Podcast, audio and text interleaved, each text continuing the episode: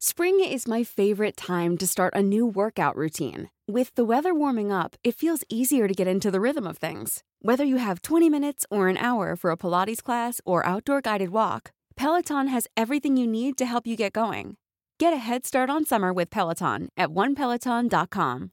If you're looking for plump lips that last, you need to know about Juvederm lip fillers. With Juvederm Volbella XC and Juvederm Ultra XC, your lip look, whether it's subtle or bold, can last up to one full year with optimal treatment and no additional maintenance. Find a licensed specialist and see if it's right for you at juvederm.com today. That's J U V E D E R M.com. Add fullness to lips in adults over 21 with Juvederm Volbella XC or Juvederm Ultra XC. Do not use if you have severe allergies or a history of severe allergic reactions, or if you're allergic to lidocaine or the proteins used in Juvederm. Tell your doctor if you have a history of scarring or taking medicines that decrease the body's immune response or that can prolong bleeding. Common side effects include injection site redness, swelling, pain, tenderness, firmness, lumps, bumps, bruising, discoloration, or itching. As with all fillers, there's a rare risk of unintentional injection into a blood vessel, which can cause vision abnormalities, blindness, stroke, temporary scabs, or scarring. For full important safety information, visit juvederm.com.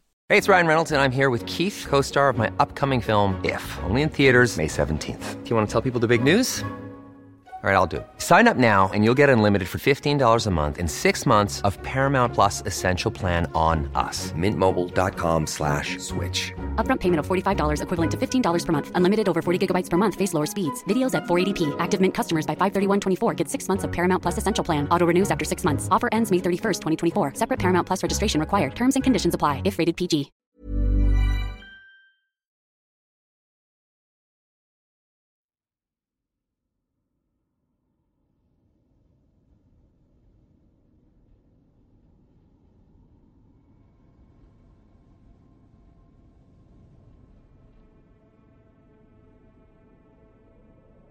Me siento confuso, pero a la vez atemorizado.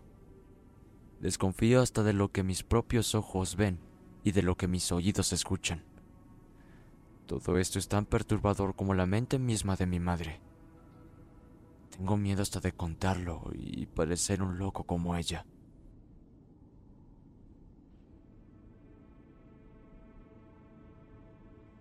El médico sugirió hospitalizarla, pero también era cierto que por su debilidad y estado era peligroso sacarla. También por su tosudez. Desde un principio dejó claro que no quería nada de hospitales, que si debía morir, sería en su lecho, que viviría su enfermedad en su casa y que respetasen su voluntad. Actuamos rápido y con ayuda del médico, Paramédicos se hicieron presentes por la tarde preparando a mamá para meterle una unidad de sangre. Por momentos parecía lúcida y consciente de su estado. En otros balbuceaba cosas sin sentidos entre dormida, alimentada solo por una unidad de suero, pues todo lo que se le intentaba dar lo devolvía en arcadas y vómitos. Otra dosis de somníferos la mandó a un sueño profundo. Debía estar lo más tranquila en el proceso de transfusión, así que esperábamos que descansara algunas horas.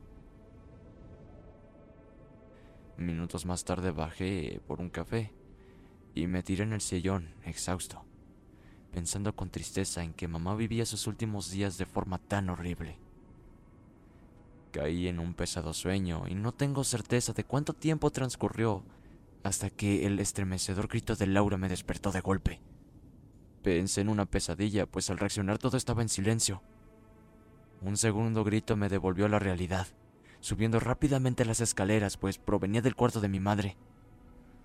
Al llegar, la escena fue grotesca. Mamá sentada en la cama, completamente ensangrentada, bebía de la bolsa de sangre que le suministraban. La había desprendido del equipo transfusor, el cual también arrancó de sus venas metiendo su boca con desesperación en aquel plástico que apretaba con ambas manos, sedienta y completamente enloquecida.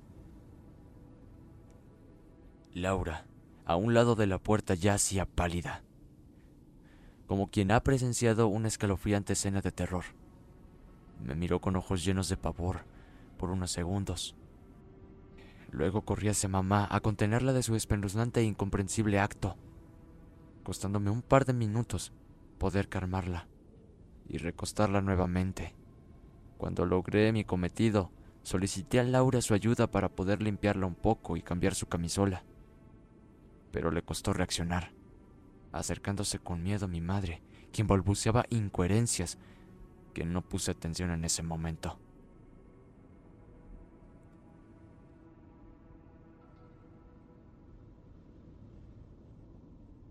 Luego de media hora volvió algo de calma.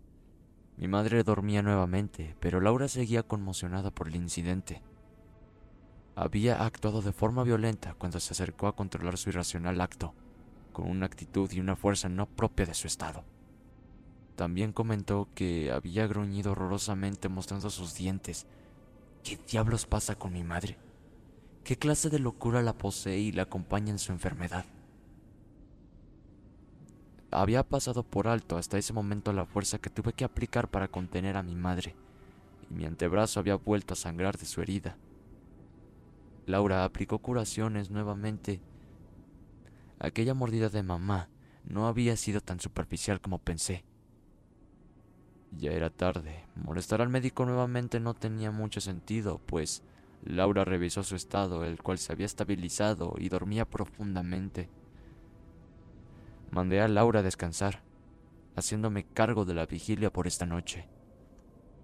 A los minutos llegó con una frazada para cobijarme en el sillón y una taza de té caliente para contrarrestar el frío reinante de la noche. Tirando escasos metros de su lecho, la observé con una enorme tristeza. Recordando momentos de mi infancia e intentando vislumbrar su rostro de aquellos años. También di un recorrido ocular por el cuarto bajo la luz tenue de la lámpara sobre el buró, recordando momentos vividos aquí dentro. Fue recién en ese instante que me percaté de algo muy particular, algo que no había notado desde que pisé la casa, algo que me pareció tan inquietante como todo lo que estaba ocurriendo con mamá y con la casa misma. ¿Dónde estaba el crucifijo de mamá?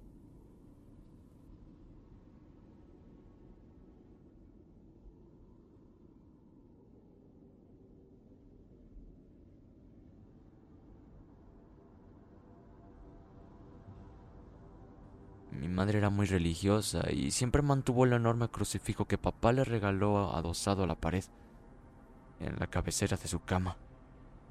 Recuerdo que hasta fue bendecido cuando fuimos a la capital en la catedral y extrañamente ya no estaba. Solo la decoloración de la pintura a su alrededor daba cuenta del lugar donde siempre estuvo. Había sido removido al parecer hace muy poco. También toda la simbología religiosa que recordaba de pequeño de este cuarto ya no existía.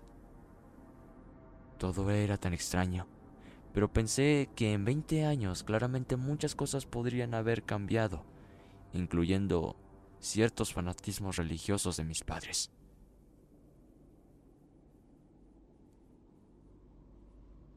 Pronto los ojos me pesaron y me acurruqué a conciliar el sueño. Un par de horas en donde de pesadillas horribles me atacaron. Veía a mamá de punta en blanco, visitándome como un fantasma, como una especie de holograma en un horrible panteón lleno de tumbas y cruces. Era un niño de tan solo siete años, pero el aspecto de mi madre era el actual y aún más mortuorio. Cuando sentí una presión en mi antebrazo, pensé que era parte de mi pesadilla. También ver el rostro de mamá, arrodillada a mis pies, succionando con su boca ensangrentada mi herida. Desperté asustado y con los ojos entreabiertos comprendí que no era un sueño. La presión en mi antebrazo era tan real como el dolor que causaban sus dientes sobre mí. Salté del sillón frenético del horror, quitándome con fuerzas a mi madre, tumbándola al piso. Quedó sentada mirándome con un rostro enloquecido, sádico y hambriento, como un animal carroñero. Algo de piel había nuevamente desprendido y borboteaba más sangre aún de la misma herida que había causado. Observé con tal desquicio mi antebrazo, como poseída o hipnotizada por la sangre que emanaba. ¿Qué diablos te sucede, mamá? Le grité a voz alta, pero pareció ignorarme. Su fijación era solo mi antebrazo ensangrentado. Intentando luego, en arrastras con la poca fuerza que le quedaba, llegar nuevamente a él. Laura entró en cosa de minutos y me ayudó a contenerla mientras cubría mi herida. La devolvimos a la cama, entre balbuceos que salían de su boca. Llamé rápidamente al tío. No me importó la hora. Mamá debía ser hospitalizada cuanto antes, y una hora más tarde llegaba con su vehículo para trasladarla al hospital regional. Le cambiamos su camisola inmunda y ensangrentada, y una repulsión extraña me causó ver su delgado y huesudo cuerpo, lleno de moretones en torso y extremidades. Como un doctor, comencé a inspeccionar sus partes violáceas llamándome la atención sus muslos interiores, donde se alocaba la mayor parte de la púrpura en una especie de sarpullidos y extraños puntos sobre la piel. En el hospital, los médicos confirmaban un trastorno de plaquetas denominado trombocitopénica trombótica, que ocasionaba coágulos de sangre en todo su cuerpo y que estaba bloqueando el flujo a sus órganos vitales. Claramente era causa de su leucemia, pero un análisis de sangre más exhausto se llevaría a cabo, ya que también hay otras causas comunes como el envejecimiento mismo, contusiones por traumatismos o extracciones de sangre. No eran para nada alentadores el diagnóstico. Mamá estaba en buenas manos y nos sentíamos de cierta forma algo más aliviados con ella hospitalizada. Tampoco podíamos hacer mucho en casa.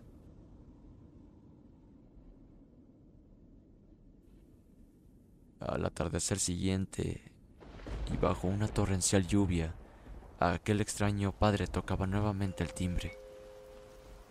Llevaba un enorme paraguas negro que le cubría la mitad de su rostro. Salí de pocas ganas a atenderlo, ya me estaban molestando sus visitas, así que me planté en la entrada a pie firme, no dándole indicio alguno que era bienvenido. Buenas noches. Pasaba a visitar a su madre, entregarle la unción y a orar para fortalecer su esperanza en su delicado estado de salud. Dijo, levantando el paraguas para mostrarme su rostro afable y bondadoso que casi me convence, pero no. Seguía sintiendo una impresión extraña sobre el sacerdote. Muchas gracias, pero mi madre no está en condiciones de recibir a nadie por el momento. Los médicos indicaron descanso absoluto y nada de visitas. De igual modo, le agradezco su gesto y preocupación.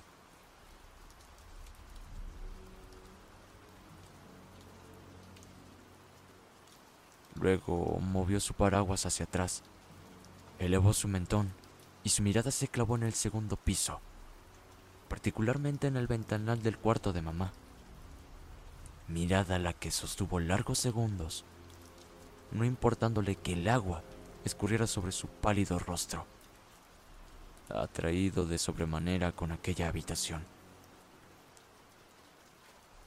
Luego me miró nuevamente Esbozando una sonrisa se despidió cordialmente y manifestando la preocupación por el estado de mi madre, dejándole cordiales saludos.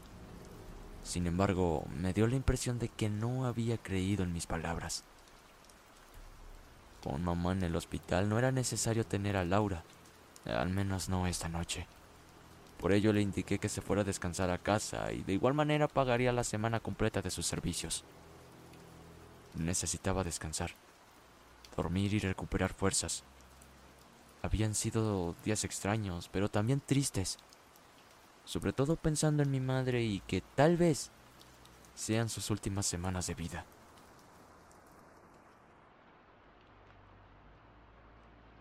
Cené y me fui a la cama. Me dormí rápidamente ante el agobio que traía a cuestas desde la noche anterior. Un estruendo en el cielo que hizo retumbar los vidrios me desacomodó. La lluvia también era intensa y maldecí el temporal por desvelarme. Pero aquel trueno fue la advertencia de que algo estaba ocurriendo en la casa. Alguien me rodeaba y al poner oído fino en el interior noté con espanto ruidos extraños en los que destacaban el crujir del piso por las escaleras. Eran pasos que luego llegaron al segundo nivel, justo fuera de las habitaciones. Recordé que había enviado a casa a Laura y solo el tío tenía llaves. Miré la hora y se me hacía imposible que fuera él. Eran la una y quince de la madrugada. De igual forma, me acerqué a la puerta y coloqué rápidamente el pestillo en caso de estar siendo invadido por ladrones. Esperé con cautela unos instantes para corroborar los siniestros ruidos. Tal vez me confundí, y había sido solo la intensa lluvia azotando ventanas y paredes conducidas por las fuertes ráfagas de viento. Aquel pensamiento me alivió, pues solo eso se sentía. Abriendo la puerta sigilosamente para evitar el rechinar de bisagras, aún tenía miedo. Saqué únicamente mi cabeza y observé a mi izquierda, hacia el sector de las escaleras. Gracias al tragaluz justo sobre mi cabeza en el pasillo y a un relámpago que iluminó la casa, pude notar que no había absolutamente nada inusual y ninguna figura humanoide caminando. Luego giré mi cabeza hacia la derecha y esperé que otro relámpago hiciera lo suyo nuevamente. La luz del pasillo estaba muy distante y un extraño miedo me impedía salir del cuarto a encenderla. Parecía un niño asustadizo y aterrado por la oscuridad de una inmensa y antigua casa. Cuando aquel relámpago iluminó, no vislumbré tampoco a ninguna figura pero con sorpresa noté que la puerta de la habitación de mamá estaba entreabierta. Aquello me aterró. Personalmente la había cerrado. Por ello, la idea de algún ladrón había vuelto. No tenía que armarme, pero debía hacer algo. Así que salí envalentonado por el pasillo, pero con cautela, hasta las barbas mismas del cuarto. ¿Quién anda ahí? Pregunté tontamente sin empujar la puerta. Obviamente no hubo respuesta, así que la empujé con mis dedos y comenzó a abrirse lenta y espeluznantemente, rechinando como todo lo viejo en esta casa. El interruptor estaba a mi izquierda, pero desde mi posición aún no la alcanzaba. Debía dar un paso más y estirar mi brazo para llegar a él. La penumbra del cuarto atemorizaba más cuando comencé a sentir una presencia en él. Y fue ahí que empecé a temblar y el miedo se apoderó de mi ser.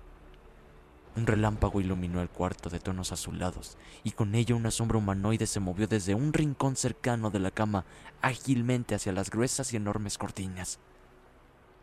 La horrorosa visión me hizo retroceder en un reflejo natural, pero luego de absorber aquel espanto avancé, y desde el umbral Estiré mi mano y encendí la luz. Una de las cuatro bombillas del candelabro que colgaba al centro no encendió. La miré por un instante como rogando que prendiese, pues necesitaba toda la luminiscencia posible en aquel momento de horror. Las cortinas de un marrón intenso caían al piso en dos paños de casi la altura misma del cuarto. No estaban del todo cerradas, permitiendo un espacio entre ellas, de al menos unos 50 centímetros donde se colocaba la luz de los rayos. Uno de sus paños oscilaba sutilmente y se notaba, a diferencia de su par, que ocultaba a la figura humanoide tras su tela. Dios santo, no había sido una pareidolia estimulada por relámpagos y sombras. Aquella forma siniestra era real como el miedo que sentía, y se escondía tras las cortinas. Mis piernas comenzaron a temblar. También lo hizo mi voz cuando lancé amenazas de tener un arma de fuego y de haber llamado a la policía. Fueron segundos interminables en que sudé agitado. También confuso, no podía pensar con claridad en mis acciones, ni cómo diablos saldría de la situación. Aquella figura humanoide pareció tomar la iniciativa y de pronto una de sus manos se asomó aferrada a la cortina. Era una mano huesuda, de falanges alargadas y de un aspecto mortecino. Sus uñas parecían alargadas y oscuras, como que sus cutículas estuvieran contraídas en demasia. Comencé a jadear y sentí que el cuarto se achicaba sobre mí. Luego, aquel rostro comenzó a emerger tras la tela. Lentamente comenzó a descubrirse, dejando a la vista su horrible rostro pálido de pómulos prominentes, de ojos enormes, ojerosos y oscuros como el abismo. Me observó directo a los míos y una fingida sonrisa me mostró sus pútridos y anómalos dientes, amarillentos y en excesiva cantidad, con ansias oscuras contraídas que los hacían ver espantosamente grandes. Petrificado, la respiración se me cortó al instante, hipnotizado por su siniestra y perturbadora mirada y su horrible aspecto. Con su cabeza y medio cuerpo al descubierto, caí en cuenta que aquel rostro me era familiar. Esa horrible y peculiar cara ya la conocía, y su atuendo negro con sombrero de media copa me confirmó los peores horrores. Dios mío, ¿cómo podría ser posible? Era él.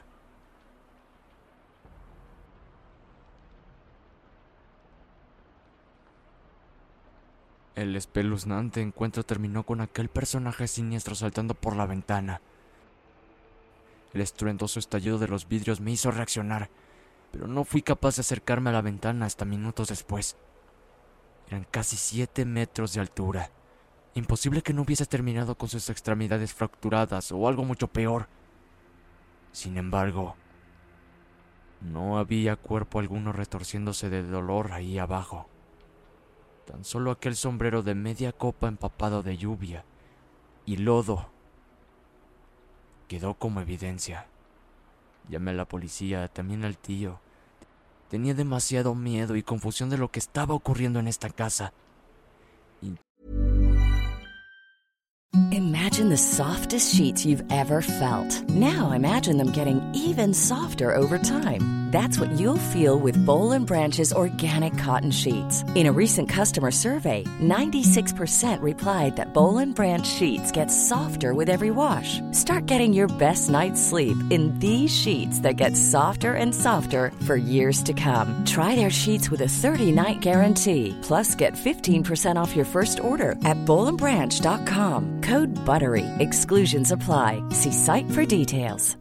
If you're looking for plump lips that last, you need to know about Juvederm lip fillers. With Juvederm Volbella XC and Juvederm Ultra XC, your lip look, whether it's subtle or bold, can last up to one full year with optimal treatment and no additional maintenance. Find a licensed specialist and see if it's right for you at juvederm.com today. That's J U V E D E R M.com. Add fullness to lips in adults over 21 with Juvederm Volbella XC or Juvederm Ultra XC. Do not use if you have severe allergies or a history of severe allergic reactions, or if you're allergic to lidocaine or the proteins used in Juvederm. Tell your doctor if you have a history of scarring or taking medicines that decrease the body's immune response or that can prolong bleeding. Common side effects include injection site redness, swelling, pain, tenderness, firmness, lumps, bumps, bruising, discoloration, or itching. As with all fillers, there's a rare risk of unintentional injection into a blood vessel, which can cause vision abnormalities, blindness, stroke, temporary scabs, or scarring.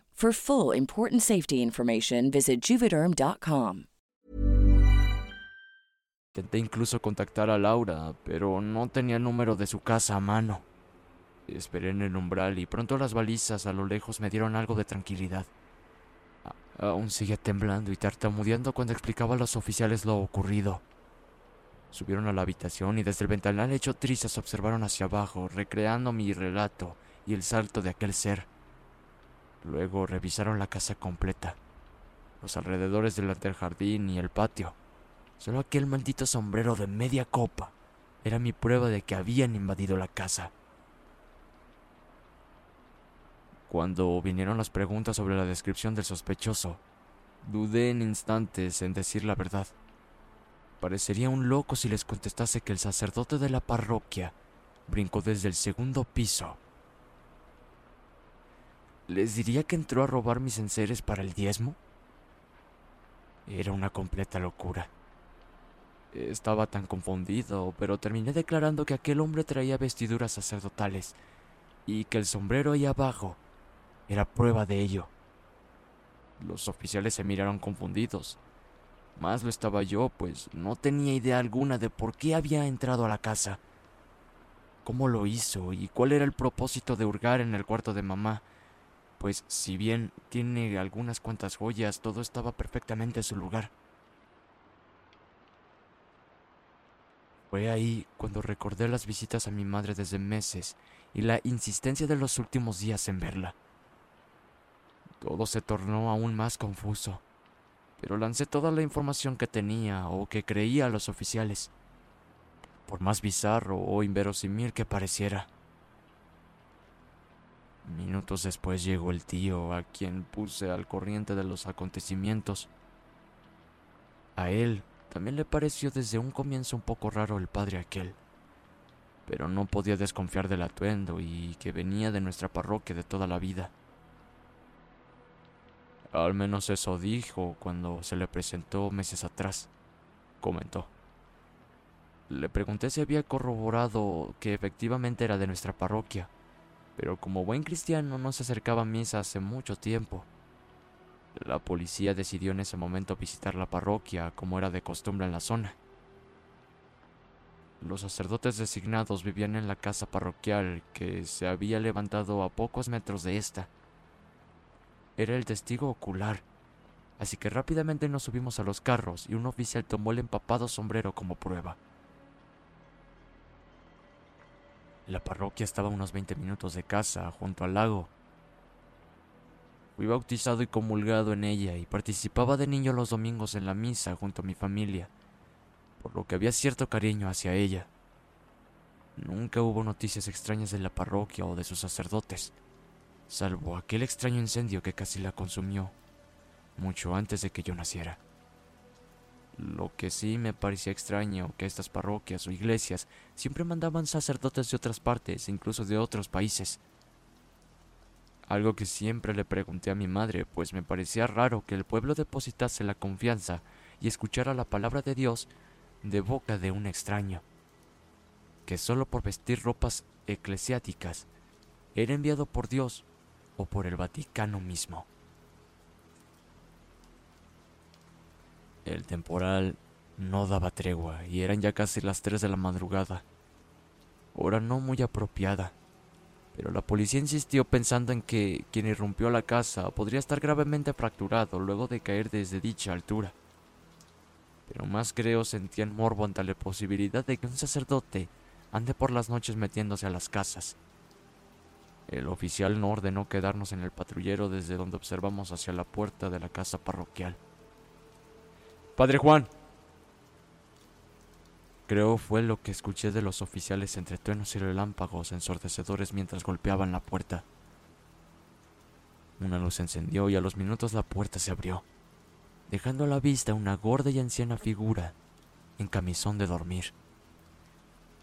Una especie de decepción me abordó, pues tenía la clara idea de que aquel espeluznante padre, si es que realmente lo era, saldría por aquella puerta.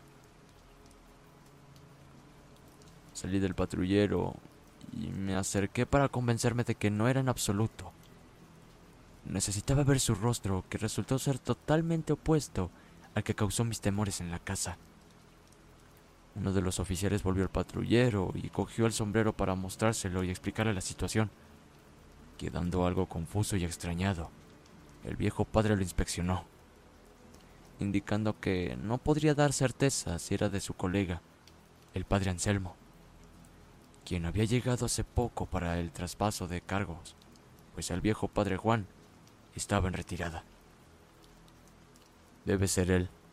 Su apellido no era Moldovan, pero concordaba con los tiempos de su llegada al pueblo. La policía miró la hora y decidió dejar para mañana la investigación. Creo solo querían justificar su turno para entregar algún informe a sus superiores de que algo hicieron durante la noche. Insistí con enfado frente al padre Juan, quien comentó que muy temprano por la mañana el padre Anselmo abría la parroquia, que podríamos encontrarlo cerca de las nueve para esclarecer dudas.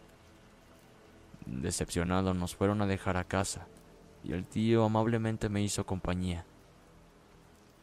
Conversamos de los extraños sucesos y de aquel hombre de vestiduras sacerdotales. También de mamá y de la extraña posible relación con este personaje. Terminamos recordando cosas de antaño y a eso de las cinco de la mañana nos venció el sueño y el cansancio. Me fui a la cama con la ansiedad de que en algunas horas partiría la parroquia. No esperaría a la policía. Debía personalmente atender este asusto y enfrentar a ese padre, ahora en su territorio.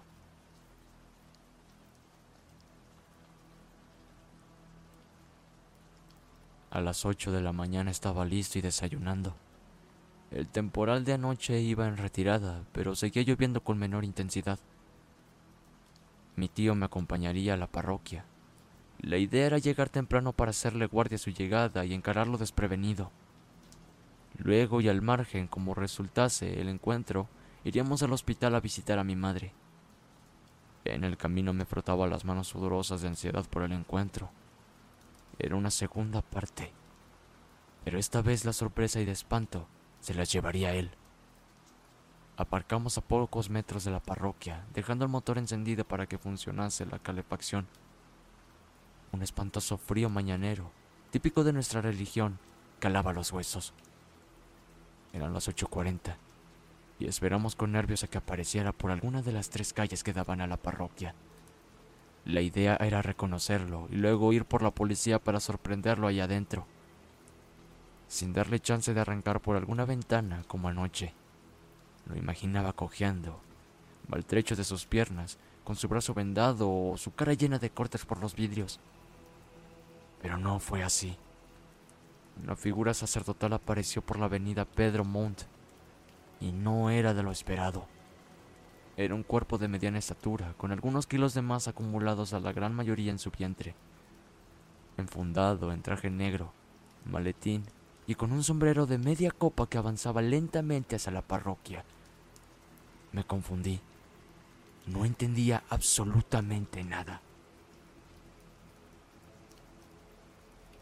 Pensé que no era él y pasaría de largo quizás a otro lugar, pero cuando se detuvo y avanzó hacia una de las puertas laterales de la parroquia, me bajé rápidamente para abordarlo.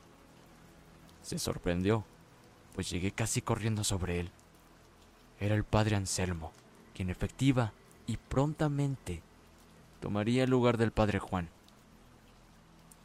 Absolutamente no guardaba ningún parecido con aquel padre Moldovan nombre que dijo, tampoco había escuchado desde su llegada. También nos confirmó que no había más sacerdotes, diáconos o personas cercanas a la parroquia con las características o nombres que buscábamos. ¿Quién diablos era aquel personaje entonces?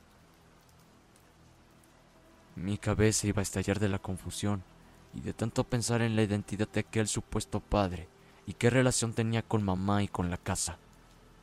Llamé a Laura por algunas respuestas, pero tampoco tenía idea si había alguna conexión con mamá. Solo confirmó lo ya conocido sobre sus visitas, que subía a su cuarto y se encerraba en él a rezar, por no más de una hora, que siempre lo hacía al anochecer y que jamás se había presentado a pleno día que recuerde. Le pregunté si había presenciado alguno de esos encuentros religiosos. Ella respondió que no que mamá pidió siempre privacidad con aquel hombre. Pensé entonces en un amante buscando la forma más ridícula de estar con ella sin levantar sospechas. Pero me pareció tonto. Mamá había enviudado de años, o quizás un amorío de antaño con quien engañó a papá. ¿Qué idioteces estoy pensando? Le comenté las estúpidas ideas al tío, quien se echó a reír de inmediato. Por la tarde y luego de ver a mi mamá, Pensé en todo esto con algo más de tranquilidad reposando en casa. El estado de ella era tan delicado que poca información pudimos sacarle. Solo balbuceaba por sus escasas fuerzas, pero cuando le mencioné al padre, su mirada cambió completamente. Su rostro pareció desencajarse y sus ojos engrandarse con algo de lucidez. Me observó directo a los ojos, como queriendo confesar algo, y sus pulsaciones en el monitor de vida comenzaron a marcar un ritmo acelerado. Una enfermera hizo su ingreso justo en aquel momento y nos regañó, exigiendo que nos retirásemos. Antes de ello, me despedí de mi madre tomando su mano y besándola. Tenía aquellos moretones horribles también en sus muñecas y antebrazo. Le volteé el brazo para verlos con claridad y tenía aquellos pequeños agujeros que parecían un horrible sarpullido. Le pregunté a la enfermera si eran producto de agujas por donde metían suministros o fármacos a mi madre. Pero no. Se acercó, tomó su brazo y observó sus muñecas con rostro de extrañeza, mostrándome luego dónde iba el catéter, mucho más arriba. Otras ideas vinieron a mi cabeza, más estúpidas o inverosímiles diría yo pero eran ideas siniestras, escalofriantes y a la vez irrosorias. Ideas que ni yo mismo creería si me las contestasen. Sin embargo, eran las únicas donde ciertas piezas de toda esta extraña historia encajaban. Mamá había empeorado casi al tiempo mismo en que aquel padre apareció en casa. El incremento de su anemia por falta de sangre sus marcas violáceas en su cuerpo con aquellos extraños arpullidos particularmente en muslos, muñecas y antebrazos. El irracional comportamiento de mamá bebiendo sangre y mordiendo a quien pudiese para tal hambrienta. También aquella locura en donde mencionaba que un ángel que la visitaba por las noches preparándola para su partida a otra vida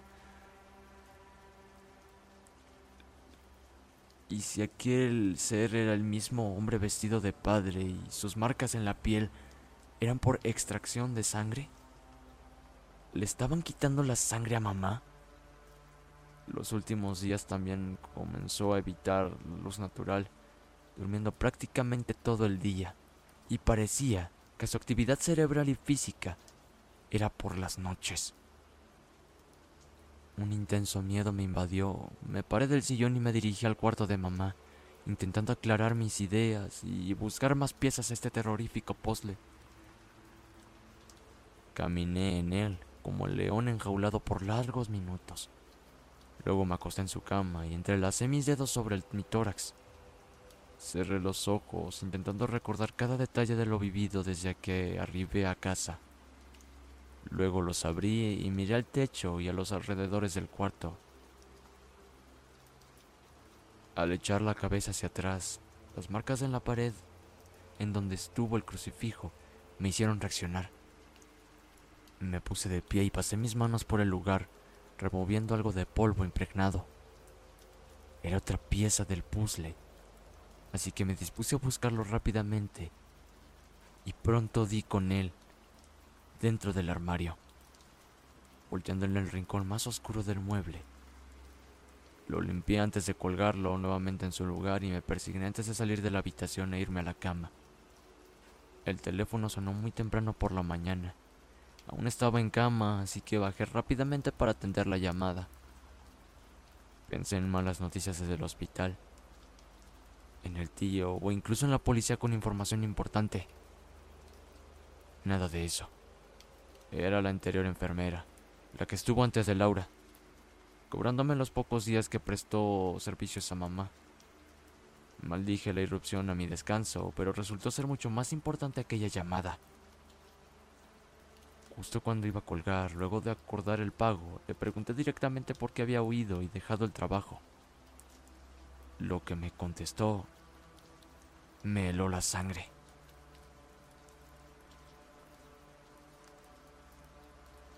Fue la tercera noche. Su madre estaba con aquel cura desde hace bastantes minutos cuando la sentí gemir y quejarse en el silencio de la casa. Su Subí rápidamente y al llegar a los pasillos ya no la sentí. Creí un instante que lo había imaginado como muchos ruidos extraños en la casa. Pero no. Levemente la sentí quejarse nuevamente. Me acerqué al cuarto en puntillas, pues me parecía todo bastante extraño. La puerta estaba entreabierta y con espanto vi al padre aquel arrodillado junto a la cama, con su boca metida en los muslos de su madre. Fue algo tan grotesco que instintivamente empujé la puerta. Pero el padre saltó sobre mí y cerró la puerta de golpe en mis narices. Le juro, tenía la boca ensangrentada. Horrorizada tomé mis cosas y me largué de inmediato. He vivido sumida en el miedo desde aquel día. Por las noches siento que alguien ronda fuera de la casa, en particular en mi cuarto. Y mi madre me comentó que aquel día siguiente el padre aquel había ido por la noche a preguntar por mí. No era ninguno de los de la parroquia. Cosas muy extrañas pasan en esa casa, señor. Si no necesitase el dinero, créame, no lo estaría llamando. Concluyó. Luego cortó impresivamente la llamada.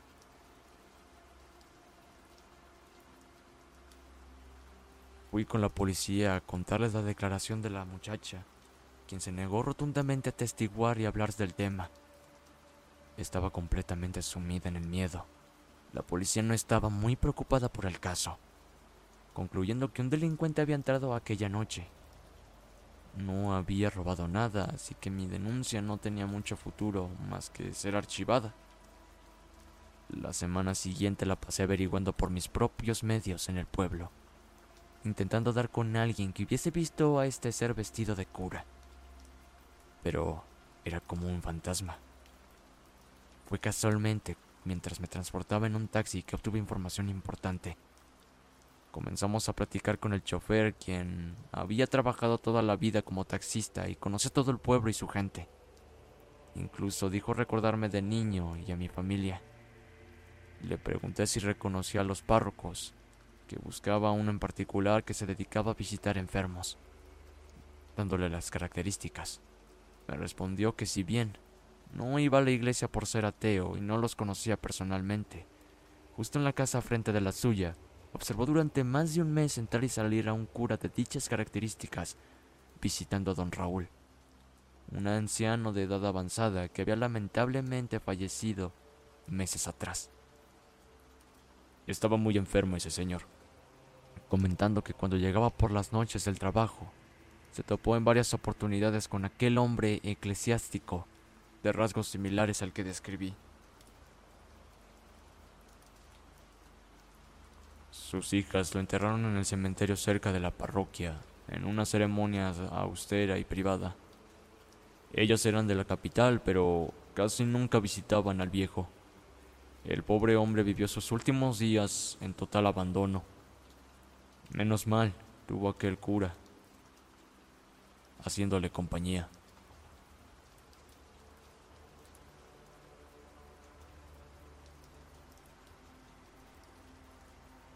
Por salud mental y miedo dejé todo esto atrás y me dediqué a pasar las últimas semanas junto a mi madre, quien falleció finalmente a causa de la leucemia un mes después.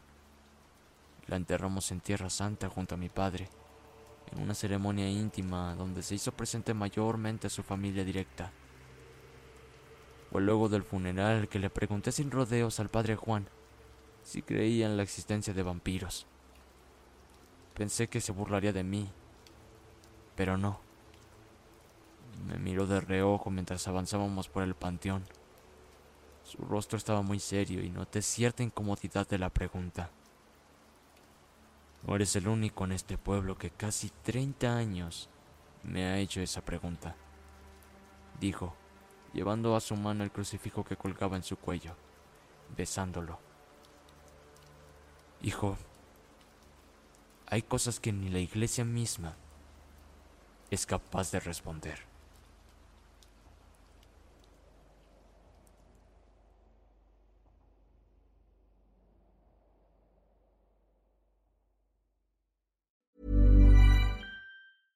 Imagine the softest sheets you've ever felt. Now imagine them getting even softer over time. That's what you'll feel with Bowl and Branch's organic cotton sheets. In a recent customer survey, 96% replied that Bowl and Branch sheets get softer with every wash. Start getting your best night's sleep in these sheets that get softer and softer for years to come. Try their sheets with a 30-night guarantee. Plus, get 15% off your first order at bowlandbranch.com. Code BUTTERY. Exclusions apply. See site for details.